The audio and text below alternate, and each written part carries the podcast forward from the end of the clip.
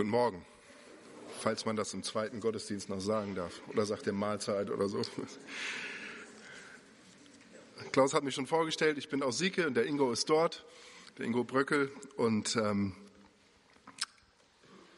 ich fange mal gleich mit ihm an, das heißt mit seinem Namen, nicht von seiner Person. Ingo, der Name ist zum Schutz aller Betroffenen geändert. Ingo kam nicht klar damit, und zwar egal ob zu Hause oder der, der Arbeit, sogar in der Gemeinde, hatte er das Gefühl, dass die Aufgaben, die keiner machen wollte, oft an ihm hängen blieben. Und meist kam dann noch nicht mal ein Danke, geschweige denn Bestätigung oder Lob. Alles schien irgendwie selbstverständlich zu sein. Und Ingo findet, das hat er so nicht verdient.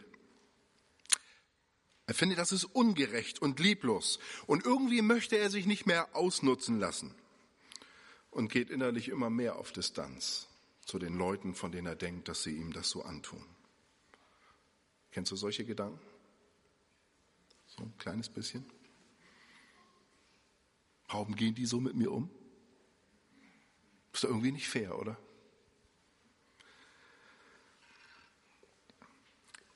Wer bist du?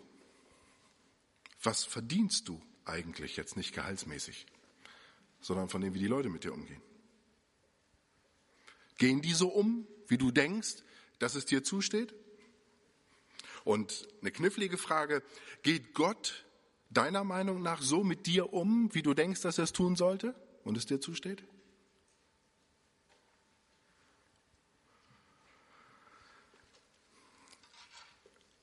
Das Thema, was wir hier ansprechen heute Morgen, geht, wie ihr lest, lest da, ich lese da, ähm, um Triumph der Demut. Es geht um Demut. Wenn man so jemandem wie Ingo sagen würde, ah, du hast ein Problem. Das Problem sind nicht die anderen, das Problem ist einfach nur bei dir, wie du damit umgehst. Wie würdest du das denn finden? Nun, Gott spricht an solcher, in solchen Situationen in zwei Richtungen. Auf der einen Seite zu denen, die so mit ihm umgehen, aber zu Ingo würde er nicht reden über die anderen, sondern mit Ingo und sagen, hör mal zu, ich zeige dir einen Weg, wie du damit leben kannst und wie du damit umgehen kannst. Und heute geht es nicht um dieses, diese, solche Situationen im Allgemeinen, sondern ganz konkret in Bezug auf einen Text, einige Sätze, die Paulus an eine Gemeinde in Philippi schreibt. Er hat die Gemeinde gegründet, er musste dann schnell weg, weil da Verfolgung war, ihm gegenüber zumindest.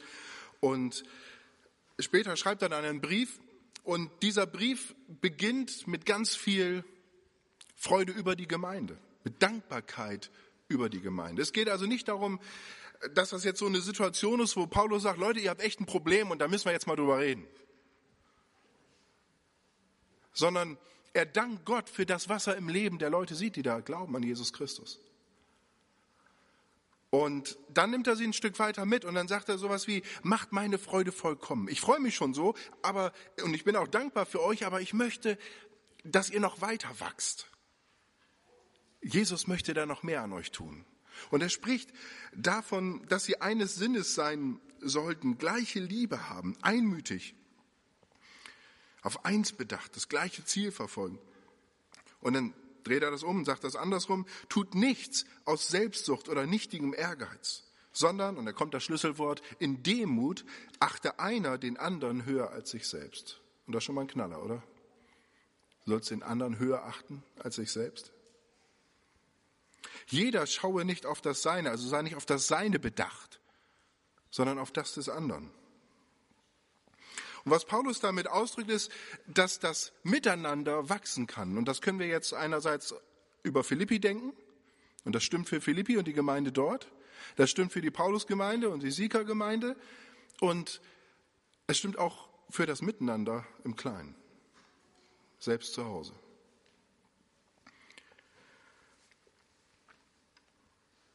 Gott möchte, dass wir an dem Punkt wachsen, egal wo du gerade steckst. Und Paulus möchte uns mit auf den Weg nehmen und er tut das bei diesem ganz praktischen Thema auf eine Weise, die zunächst vielleicht gar nicht so praktisch klingt. Er malt uns was vor Augen, und zwar eine Person vor Augen, die wir gut kennen. Hoffentlich. Wahrscheinlich. Nämlich Jesus Christus selbst. Und dann geht das so los. Denn ihr sollt so gesinnt sein, wie Christus Jesus das auch war. Also er kommt von diesem Gedanken der Demut und sagt, und jetzt seid so gesinnt. Was heißt denn das? Hast du eine Idee für dich? Jetzt nicht laut sagen, einfach nur so denken. Sonst wird es ein bisschen laut wahrscheinlich. Was ist eine Gesinnung? Eine Denke? Was richtig ist, was falsch ist? Gehört wohl mit dazu, aber es ist mehr. Wenn wir in der Bibel schauen, was dieser Begriff bedeutet, dann heißt das etwas, worauf man gesinnt ist. Das heißt, worauf man aus ist, was ein Ziel ist, was einen prägt. Nicht nur das Denken prägt, sondern das Verhalten prägt und so weit prägt, dass es auch den Charakter nachher ausmacht. Und das ist der Gedanke, das, das Ziel dabei, dass wir von Christus so verändert werden, dass unsere Gesinnung so demütig ist, dass sich das spürbar auswirkt in dem Miteinander von uns. Und ich weiß, dass ich das nötig habe. Und ich vermute, hier gibt es noch zwei, drei, die das nötig haben.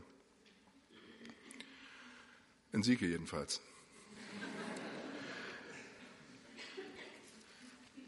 Also, eine Gesinnung ist nicht nur eine Denke, nicht nur eine inhaltliche Überzeugung, sondern eine Herzenshaltung, die sich auswirkt auf mein Leben. Und jetzt geht es Paulus eben um diese Demut als Gesinnung. Man könnte auch andere Begriffe betrachten, andere Arten und Weisen, wie unsere Herzenshaltung ist. Aber hier geht es um Demut. Und nochmal, ich lade dich ein, dass das praktisch wird, indem du das anwendest, worüber wir heute Morgen nachdenken. Um zu verstehen, was es heißt, so gesinnt zu sein wie Jesus war, malt Paulus also Jesus Christus vor Augen. Und zwar so in drei Blickrichtungen, die wir uns kurz anschauen wollen. Und das erste davon ist, wo kam Jesus eigentlich her? Wenn wir auf diesen zweiten Punkt kommen und die, Jesu, und die Demut Jesu betrachten, geht es um den Vers 6. Da geht es dann weiter, wenn ihr da mal weiterklickt, dann können wir es zusammen angucken. Der, Jesus, der, als er in der Gestalt Gottes war, es nicht wie ein Raub festhielt, Gott gleich zu sein. Es gibt so manche Worte in der Bibel oder Ausdrücke in der Bibel, wenn man dann jetzt nicht so eine moderne Übertragung hat, da denkt man, okay, Paulus, und jetzt? Ähm, was meinst du denn jetzt? Das ist nicht unbedingt so gleich ersichtlich und offensichtlich, was er damit meint. Aber wenn man dem so ein bisschen auf der Spur bleibt, dann wird deutlich, dass dieses in Gestalt Gottes, das wird ja schon gleich gezeigt, Gott gleich sein, da heißt das mit, dass das schlussendlich bedeutet, dass Jesus in seiner Natur Gott war. Und zwar mit allen Eigenschaften Gottes. Und das noch von Ewigkeit her. Was hat das jetzt mit Demut zu tun? Nun, das Erste, was Paulus mit uns macht, ist, dass er uns mitnimmt und sagt, guck dir mal Jesus an, wo er herkommt. Das ist der Ausgangspunkt. Wir merken nachher, dass es einen Unterschied macht zu uns. Jesus ist von Ewigkeit Gott.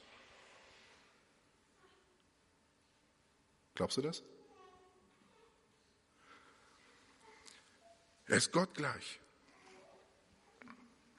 Und wenn wir diesen Ausgangspunkt im Blick haben, dann kommen wir dazu und nimmt Paulus uns weiter mit und zeigt uns, was Demut in Aktion bedeutet. In den nächsten Versen. Er hielt es nicht wie einen Raub fest, Gott gleich zu sein, da steckt da schon was drin, sondern er entäußerte sich selbst, nahm die Gestalt eines Knechtes an und wurde wie die Menschen. Und in seiner äußeren Erscheinung als ein Mensch erfunden, erniedrigte er sich selbst und wurde gehorsam bis zum Tod, ja zum Tod am Kreuz. Das Erste, was wir sehen, ist, dass Jesus, obwohl er Gott war und ist, da sich nicht dran geklammert hat an das, was das alles bedeutet, sondern er war bereit, etwas loszugeben, loszulassen und etwas herzugeben, was sein Recht war. Kann man das speichern? Etwas loszulassen und herzugeben, was sein Recht war. Um anderer Menschen willen, um unser Willen. Aufgeben, was einem zusteht Es ist wichtig, dass wir dabei bedenken, dass Jesus nicht sein Gottsein aufgegeben hat, als er Mensch wurde, aber er hat verzichtet auf die Herrlichkeit, die er bei Gott hatte und auf den Gebrauch göttlicher Eigenschaften, zum Beispiel seine Allgegenwart. Er hat sich begrenzt auf das Dortsein. Er wurde müde wie ein Mensch. Gott schläft nicht. Auf der einen Seite und auf der anderen Seite hat Jesus geschlafen. Und er war Gott und er war Mensch zugleich. Und das ist etwas, was uns das Hirn auseinander bläst, wenn wir versuchen, das alles logisch zu begreifen. Aber was hier deutlich wird, auch wenn wir dem nicht einem Einzelnen nachgehen jetzt, was hier deutlich wird, ist, dass Jesus Gott ist von Ewigkeit und bereit war, sich mit diesem Begriff, der da in der Bibel steht, sich zu entäußern. Also was mit sich geschehen zu lassen, etwas zu machen, wo was von ihm aufgegeben wird, um einer anderen Sache willen, um Menschen willen. Er war bereit, die Herrlichkeit Gottes zu verlassen, um in menschlicher Niedrigkeit zu leben. Und das ist Demut. Demut bedeutet, sich selbst niedrig zu machen. Wenn es da heißt in Vers 8, er erniedrigte sich selbst, dann ist das dieser Begriff, der in einer anderen Wortform oben in Vers 3 vorkam, für das Wort Demut, was wir vorhin gelesen haben. Sich selbst erniedrigen. Jesus hat verlassen, was er hatte, um sich zuzumuten, was er nicht nötig hatte. Wie ist mit dir? Nochmal so zwischendurch. Jesus hat verlassen, was er hatte, um sich zuzumuten, was er nicht nötig hatte, weil er uns liebt. Er ist nicht nur Mensch geworden, sondern das Ganze geht noch weiter. Er ist wie ein Verbrecher und Gotteslästerer hingerichtet worden. Er war bereit, ganz, ganz unten durchzugehen. So heißt es ja auch in diesem Text. Er erniedrigte, erniedrigte sich selbst bis dahin zum Tod. Auch noch am Kreuz, wie ein Verbrecher. Und wir wissen noch mehr, als Paulus jetzt hier alles zusammenfasst, dass das Kreuz nicht nur den körperlichen Tod bedeutete, sondern dass, dass Jesus in dem Moment gefragt hat, mein Gott, warum hast du mich verlassen? Die Trennung von Vater und Sohn, die Gottesferne. Christus ist für uns durch die Hölle gegangen, damit wir leben können. Christus, ganz Gott, von Ewigkeit verlässt die Herrlichkeit, gibt sein Recht auf für die Zeit hier, die Herrlichkeit Gottes auszuleben und ist bereit, das für dich und mich zu tun. Er hat aufgegeben, was ihm zustand und die größte Ungerechtigkeit erlitten, die man sich denken kann, dass er, Gottes Sohn, stirbt als Gottes Lästerer. Nicht als, sondern wie. Weil er das tut, damit wir das nicht tun müssen. Er stirbt, damit wir nicht sterben müssen und er gibt uns sein Leben, das er eigentlich hat. Und das wird durch das möglich, dass er so demütig ist. Das ist ein Riesengeschenk. Und der erste Punkt, den wir dann gleich sehen werden, ist die Frage, wie wir damit umgehen. Was heißt das an Demut? Aber zunächst noch die Folge der Demut. Ab Vers 9 lesen wir dann, darum hat ihn Gott auch über alle Maßen erhöht. Das ist also ein echter Superlativ. Und ihm einen Namen verliehen, das steht auch für eine Stellung verliehen, die über allen Namen ist. Keiner steht über ihm. Damit in dem Namen Jesu sich alle Knie derer beugen, die im Himmel und auf Erden und unter der Erde sind. Und du merkst, da gibt es keine Ausnahme, oder? Selbst unter der Erde. Jeder Mensch, der jemals gelebt hat und der noch leben wird und der jetzt lebt, wird einmal vor Christus stehen und spätestens dann merken, dass Jesus der Christus ist und wird das Knie beugen. Dieser Begriff des Kniebeugen wird auch andererseits, also das Wort für Anbetung hat auch die Kniebeugen als Hintergrund in der Sprache im Neuen Testament. Ist also ganz eng verknüpft. Aber es ist nicht so, dass jeder ihn dann freiwillig anbetet, sondern dass da auch Menschen sein werden, die gezwungenermaßen die Knie beugen, weil sie es dann erkennen, zu spät erkennen, um mit Jesus in der Ewigkeit zu sein. Das ist hart. Das ist deutlich, wie die Bibel davon spricht. Und damit verknüpft ist diese Einladung, dass die Demut Jesu, dass er auf diese Welt kam und für uns ans Kreuz gegangen ist, nicht bei dir irgendwo verpufft, sondern dass jeder von uns an diesen Punkt kommt, wo er sagt, ich glaube das, ich glaube das jetzt schon. Und ich möchte das persönlich annehmen. Ich möchte mich da demütigen. Seine Demut endet in der Herrlichkeit. Und alle Zungen werden bekennen, dass Jesus Christus der Herr ist und das zur Ehre Gottes des Vaters. Das sehen wir immer wieder bei Jesus und das sehen wir immer, wie es bei uns sein sollte. Durch die ganze Bibel zieht sich das. Was immer passiert, gehört zum Schluss oder soll passieren für Gottes Ehre. Ein anderer Begriff, den wir nutzen, zu Gottes Herrlichkeit. Zwei Dinge, die wir gesehen haben. Er hat aufgegeben, was ihm zustand, und die größte Ungerechtigkeit erlitten. Aus Liebe für die, die er retten wollte, denen er Gutes wollte. Und seine Demut endet in der Herrlichkeit und mit der Ehre Gottes. Und was mit uns? Was mit dir und mir? Es ging ja darum. Wir lesen hier manche der beeindruckendsten Sätze über Christus in der Bibel. Aber eingefasst ist das gewissermaßen von dieser Frage, wie leben wir? Es ging darum, seid ihr so gesinnt? Lebt ihr so? Geht ihr so miteinander um? Und diese Aufforderung, die wir da hören, ist nicht eine, die einfach nur uns kalt erwischen soll, um zu sagen, na guck mal an, sondern die uns herausfordern soll, auf Christus zu schauen und zu sehen, was Demut bedeutet. Nochmal zu uns jetzt. Wie gehen wir jetzt damit um? Wer bist du in deinen Augen? Ich bin mal einen Moment still und bitte dich einfach mal für dich kurz zu überlegen und für dich innerlich das mal vielleicht ein, zwei, drei Dinge aufzuzählen. Wer bist du in deinen Augen? Bitte wieder leise.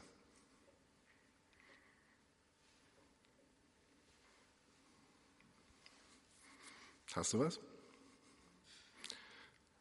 Wäre spannend, nachher bei einer Tasse Kaffee darüber zu reden, was du so gedacht hast.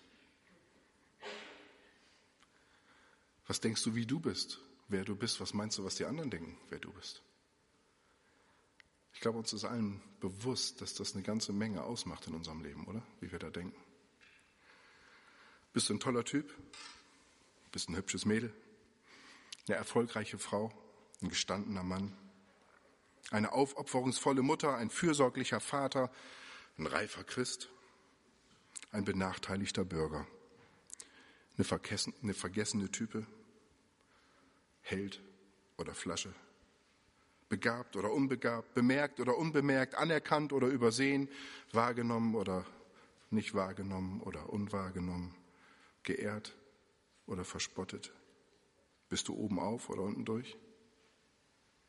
Wie siehst du dich? Bei Jesu Beschreibung ging es damit los, wo er herkam. Und für uns ist wichtig zu sehen, wo wir herkommen, denn da wird schon mal ein Unterschied deutlich.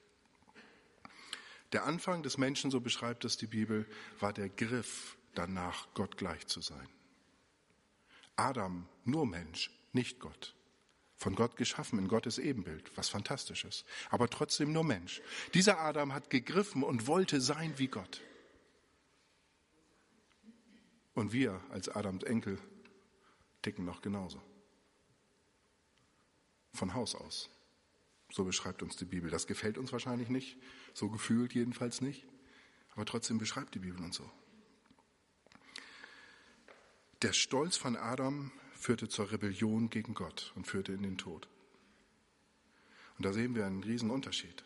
Da ist Jesus, der Gott ist, der sich erniedrigt und Mensch wird.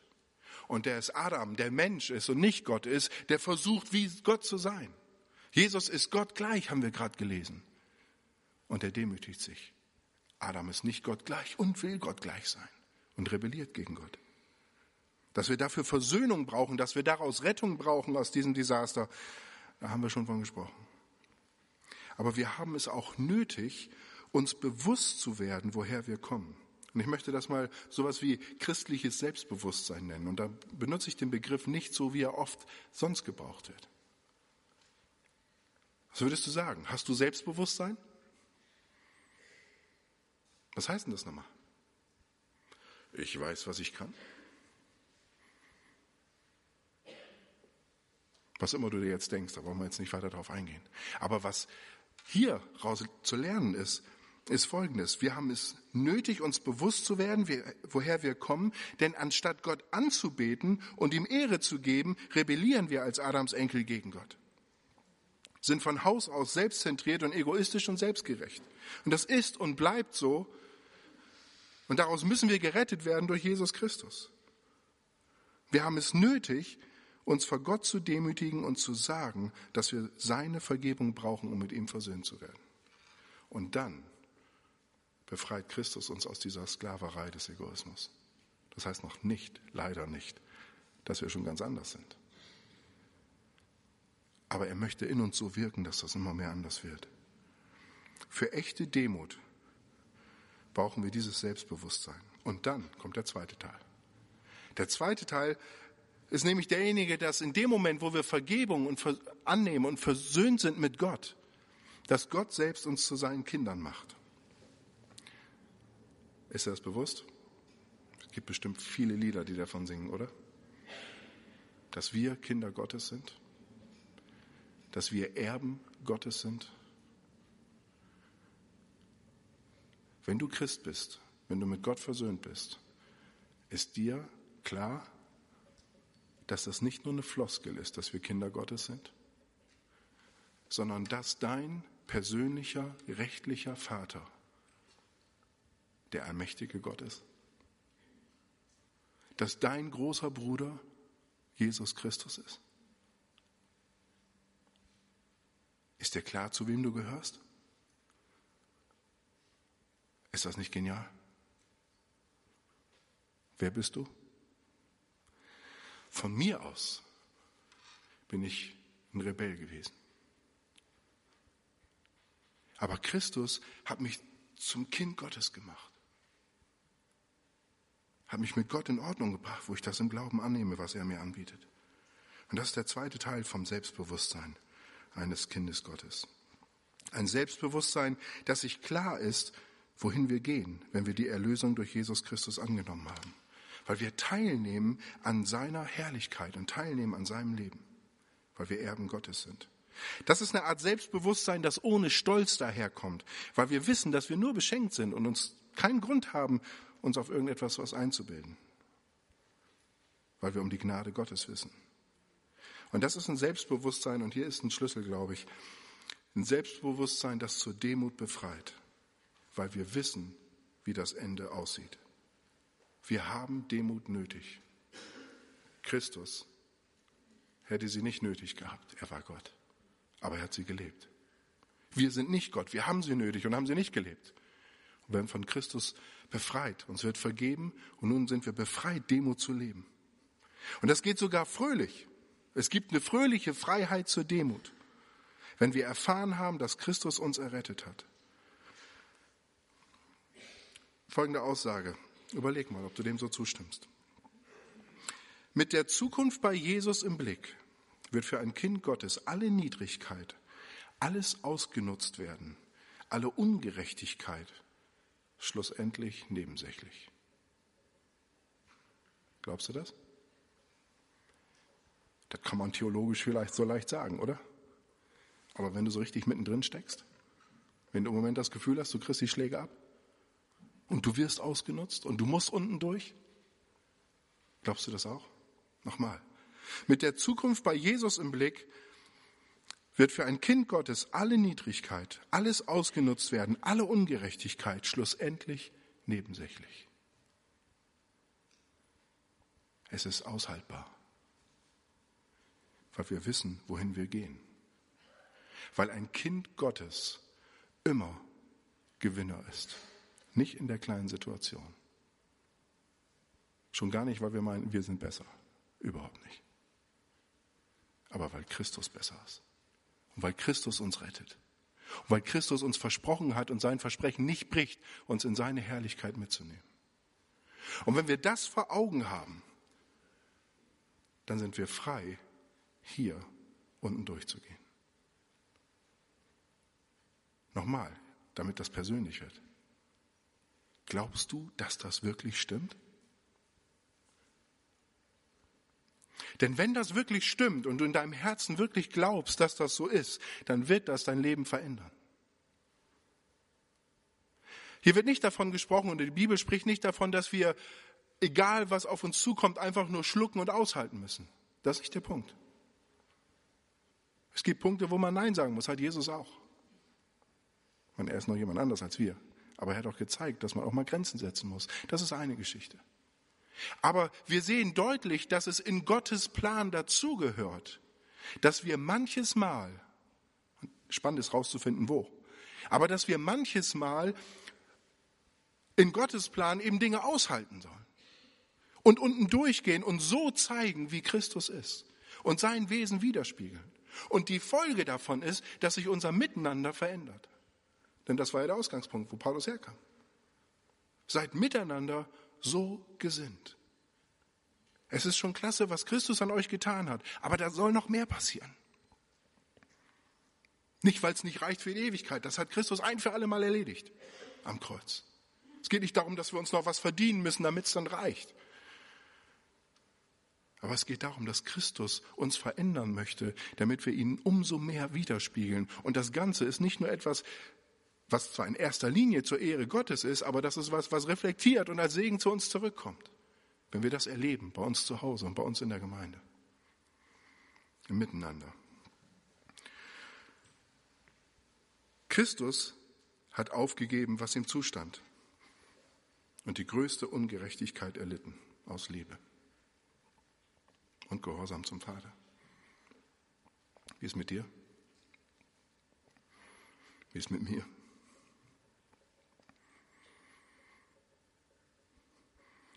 Ich glaube, es ist eine spannende Frage, wenn du in solchen Situationen steckst. Ist das jetzt was, wo ich aushalten soll? Oder ist das was, wo man mal eine Grenze setzt, oder?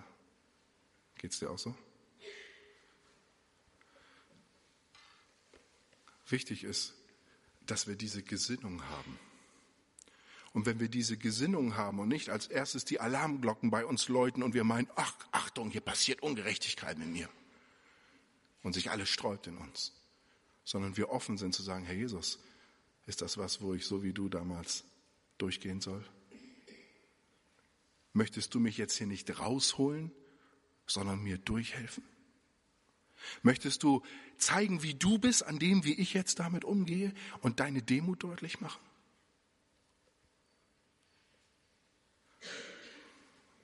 Ich vermute, dass es dir so ähnlich geht wie mir, dass ich eher auf dem Punkt bin, dahin zu tendieren, zu sagen, na, da muss man wahrscheinlich eher mal eine Grenze setzen. So geht das jetzt nicht. Aber ich möchte lernen, diese Gesinnung zu haben, die mich wirklich frei macht, weil ich auf Jesus schaue. Und frei macht zu sagen, Herr Jesus, wenn du als ewiger Gott bereit warst, viel tiefer zu gehen, als ich jemals hier gehen werde, dann steht es mir gut zu Gesicht, dass ich, der ich als Mensch in deinem Ebenbild geschaffen bin, aber das voll vermasselt habe in Adams Fortsetzung dass ich, der nur beschenkt ist und überhaupt nichts von sich zu bringen hat, dass ich hier demütig bin. Und wenn das unsere Haltung ist, unsere Herzenshaltung, dann ist das auch nicht unbedingt mehr so ein Kampf in jeder einzelnen Situation, wenn das bei uns zum Charakter wird und zu unserer Prägung. Echte Demut ist geistliche Größe. Das heißt die Bereitschaft, den anderen zu ihrem Besten zu dienen. für das, was Jesus als das Beste erachtet, nicht unbedingt für ihre Wünsche immer. Echte Demut ist nicht Schwäche, ist nicht lächerlich, sondern Wirken von Gottes Geist in unserem Leben. Echte Demut ist Anbetung. Und da triumphiert die Demut. Als erstes, wenn wir persönlich merken, okay, es wird den Tag geben, wo alle Knie sich beugen, aber ich will darauf nicht warten. Ich mache das jetzt weil ich als Kind Gottes diesen Moment erleben werde und nicht als Feind Gottes, der plötzlich dasteht. Du bist herzlich eingeladen, diese Frage in deinem Leben zu klären, möglichst bald. Jesus lädt dich ein, nicht nur Menschen, Jesus lädt ein. Aber das Zweite ist, wollen wir diese Demut auch für unser Leben, weil Jesus sie uns gelehrt hat weil Jesus uns dazu befreit. Möchtest du, dass Jesus deinen Charakter verändert? Sodass wir schon anders ticken. Es wird nie ein Automatismus sein. Aber dass wir ausgerichtet sind auf Christus und von ihm immer mehr sein Wesen widerspiegeln. Also ist die Frage, triumphiert die Demut Jesu bei dir? Hast du dich grundsätzlich vor Gott gedemütigt und seine Gnade angenommen? Und zeigt sich Jesu Gesinnung in deinem Herzen? Paulus schrieb an die Römer, denn ich denke, dass die Leiden der jetzigen Zeit nicht ins Gewicht fallen gegenüber der zukünftigen Herrlichkeit, die an uns geoffenbart werden soll. Kannst du was mit anfangen? Ich sage es nochmal. Ich denke und ich rechne, das ist himmlische Mathematik, dieses Wort, was das da ausdrückt, dass die Leiden der jetzigen Zeit nicht ins Gewicht fallen gegenüber der zukünftigen Herrlichkeit, die an uns geoffenbart werden soll. Diese Herrlichkeit ist unbeschreiblich groß. Das heißt nicht, dass Leid heutzutage Pillepalle ist. Aber je größer uns das Leid heute scheint und die Schwierigkeiten, desto deutlicher macht das, dass die Herrlichkeit bei Christus umso größer ist. Weil selbst das, was hier so schwer sein kann, gegen Null geht im Vergleich mit der Herrlichkeit Gottes. Und wenn wir wissen, dass das das Ziel ist, auf das wir hinleben, dann sind wir wirklich frei, jetzt den Weg der Demut zu gehen. Und das wird mein Leben und dein Leben und unser Miteinander verändern, wenn Christus das in uns macht.